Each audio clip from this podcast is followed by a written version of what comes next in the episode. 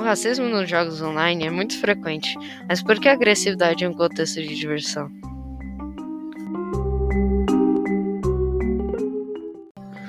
Venha conosco nesse podcast Racismo nos Jogos Online, em que vamos explicar o motivo das pessoas xingarem e praticarem atos racistas e vamos fazer um bate-papo para falar sobre isso.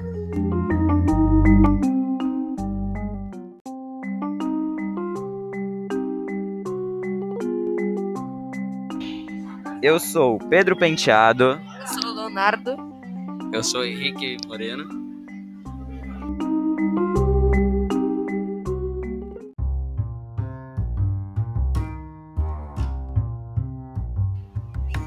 O racismo nos jogos é causado pela raiva. Então contamos com você para acabar com isso e tornar o ambiente do jogo mais saudável. Se estiver com raiva, não desconte, segure ela, que é melhor do que xingar alguém de algo que tem muito mais significado do que você pensa.